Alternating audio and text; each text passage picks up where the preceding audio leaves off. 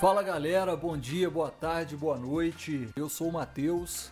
Eu sou o Rodrigo e começa agora o Mundo 12, seu novo podcast. Então a ideia desse podcast é a gente compartilhar um pouquinho do que a gente vive no, no, dia a dia da agência, enfim, dia a dia de mercado, a gente conseguir falar um pouco sobre as experiências que a gente tem vivido aí ao longo desses cinco anos. É, o nosso princípio aqui é trazer pessoas que trabalham com a gente na agência, pessoas que já tiveram algum relacionamento com a agência, seja como cliente, seja como parceiro, para cada um tá dando sua opinião, por exemplo. Nós temos vários setores dentro da agência que a gente vai estar tá falando aqui nos podcasts sobre com os convidados da própria agência e com outros convidados também para estar tá agregando mais ainda. É, a gente vai estar tá falando sobre tudo, falando, falando sobre foto, sobre vídeo, sobre copy, sobre planejamento de marketing, enfim, todo esse social media, todo esse tipo de conteúdo que a gente vivencia todos os dias e contar um pouquinho dos bastidores de como que é e né, do que a gente tem feito, do que a gente tem visto por aí no mercado. Agora o Matheus vai fazer uma breve introdução da Black 12, porque como a gente não tinha um tema, o tema desse primeiro podcast vai ser a história da Black 12. Falar desse primeiro episódio nosso é algo muito louco, assim, né? Essa ideia do podcast que a gente teve aí há pouco tempo para poder produzir esse podcast, ela vem muito de encontro com o ideal mesmo da Black 12, né? Porque a Black também nasceu disso, né? Eu, Matheus, morava em BH na época, sou publicitário, já conhecia o Rodrigo, e o Fred também, que é o nosso terceiro sócio, né? Já era alguém que eu conhecia há muito tempo. E aí, um dia, eu vinha conversando com o Rodrigo a respeito de desenvolvimento de aplicativo, enfim, isso lá em 2013, 14, mais ou menos. E a gente sempre pensou em fazer alguma coisa juntos. E a Black veio a calhar né, anos depois, justamente em cima dessa ideia também, que foi uma ideia que surgiu quando eu encontrei o Fred numa boate em Lafayette. O Fred na época tinha um delivery de japonês e aí, quando eu encontrei o Fred na, na boate e ele, a gente estava trocando ideia, alguma ideia em comum, ele me disse que estava afim de começar a trabalhar com marketing, de abrir agência, enfim. E a gente tinha um propósito ali, né? Eu, eu na real, não queria é, inicialmente abrir uma, uma agência em Lafayette, eu não via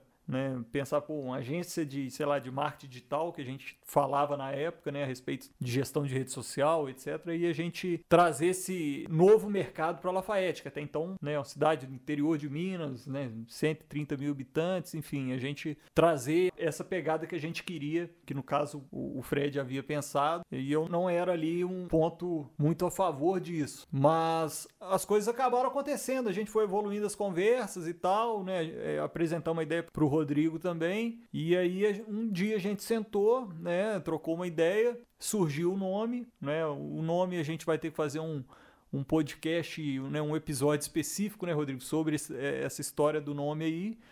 E, né, logo depois dessa conversa, né, a gente um dia conversando, a gente levantou, pô, vamos levantar aqui uma lista de, sei lá, de quantas empresas a gente consegue oferecer esse serviço aqui. Então, assim, o horizonte era bom, né? A gente levantou, sei lá, 100, 150 empresas e dessas 150 empresas, sei lá, três fecharam.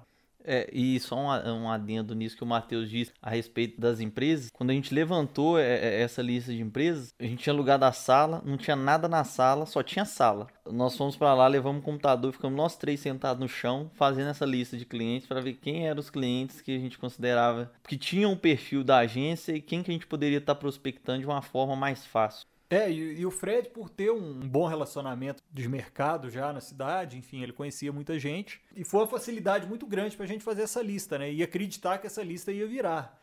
Então a gente fez ali uma blacklist mesmo ali de 100, 150 empresas que a gente, pô, não é possível que dessas 100, 150 empresas aqui a gente não vai conseguir fechar umas 30.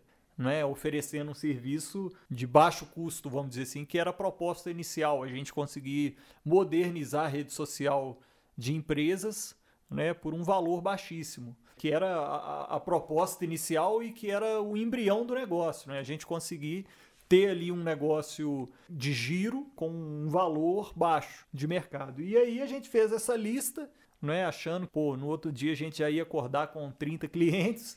E quando a gente foi ver, a lista foi se esgotando, esgotando, esgotando, e no final das contas, nós fechamos um cliente. Né? E esse cliente era a dupla sertaneja. Não é? Um salve pro Diogo e pro Hernani aí. Um salve aí pros meninos aí, que são parceiros nossos até hoje, até estão com a gente aí ao longo desses quase cinco anos. A única dupla sertaneja que sou fã, Diogo Hernani. Depois vocês escutem aí no Spotify, é muito bom. Então a gente fechou né, com os meninos e a gente já tinha algumas outras ideias de, de, de, pessoas que a gente poderia apresentar, mas assim, num primeiro momento eu acho que esse foi o maior desafio, né, Rodrigo? A gente conseguir levantar essa lista de 100, 150 clientes e tentar converter. E aí, a partir desse momento, como o Rodrigo mesmo já, já havia dito, a gente já tinha uma sala alugada, né? Então a gente já, querendo ou não, já tinha um custo ali, porque até então a gente não recebia um real, né? É, e aí nós fizemos essa lista, fechamos, se não me engano, acho que foram dois, foi o Diogo Hernani. O outro cliente era uma floricultura é. que nós fechamos na permuta, inclusive. nós fizemos uma permuta para poder decorar a agência. Né? Uma agência de 18 metros quadrados. Né? Haja samambaia para poder encher a sala. E aí, essa agência cabia seis lugares. Aí você imagina a carga emocional de você fazer uma lista com 100 prováveis clientes, você não fechar nem 5% disso e você ali todo animado com o negócio e porque a gente quando começa um negócio você tá muito motivado, enfim.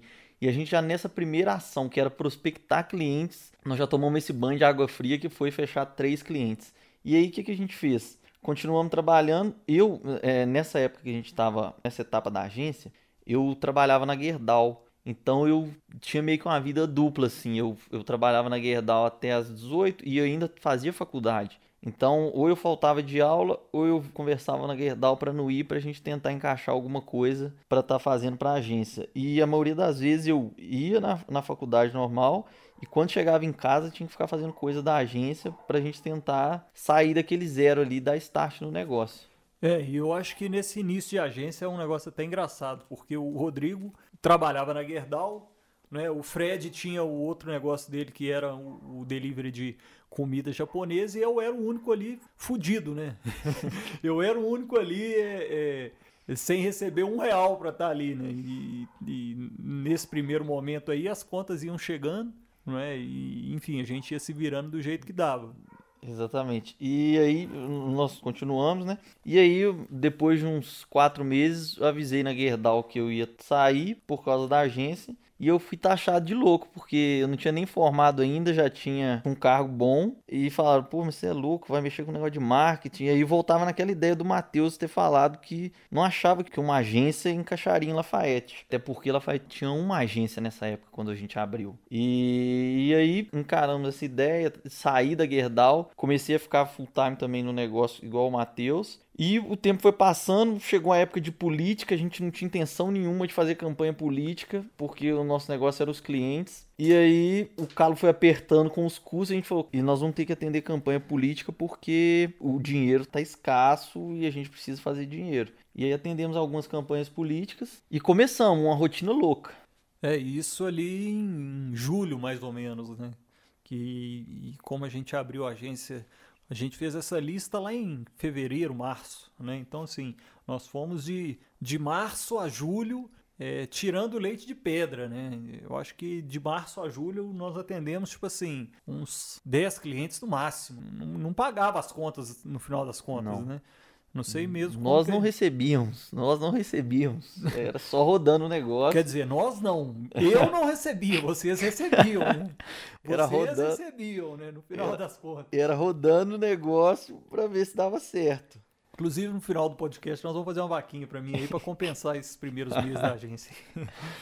E aí, continuamos, fizemos essas campanhas políticas e, e, a gente chegou num ponto que tínhamos uma sala de 18 metros quadrados, uma sala minúscula, com cinco pessoas. E quando a gente ia fazer reunião com o cliente, todo mundo na mesma sala. Então, se o cliente queria falar alguma coisa mais focado em uma determinada área, ou para dar um feedback, ou propor alguma mudança, tava todo mundo na sala. Então, o cara ficava meio sem graça de, de falar. E aí a gente começou a pensar na ideia de mudar.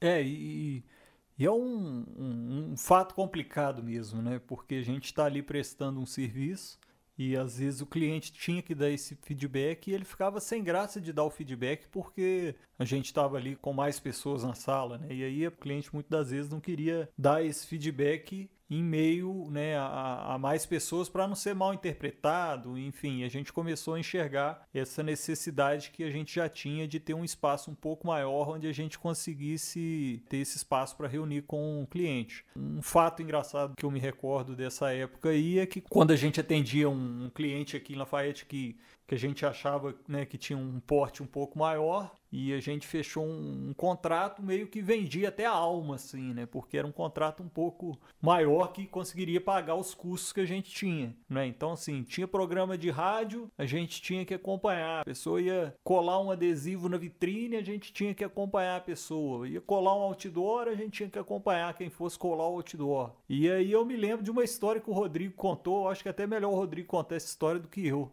foi o seguinte: é, um, um, certo dia esse cliente falou: é, Não, eu preciso que vocês me acompanhem numa rádio.